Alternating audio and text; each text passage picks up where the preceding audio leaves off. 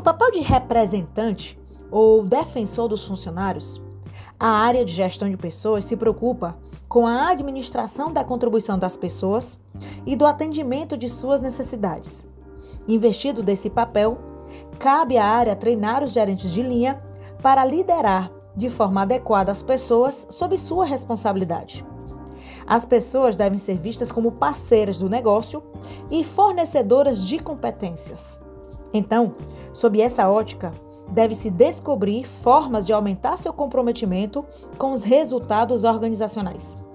Para isso, qualidade de vida no trabalho e melhorias das condições de trabalho são ações que devem fazer parte da rotina dos funcionários.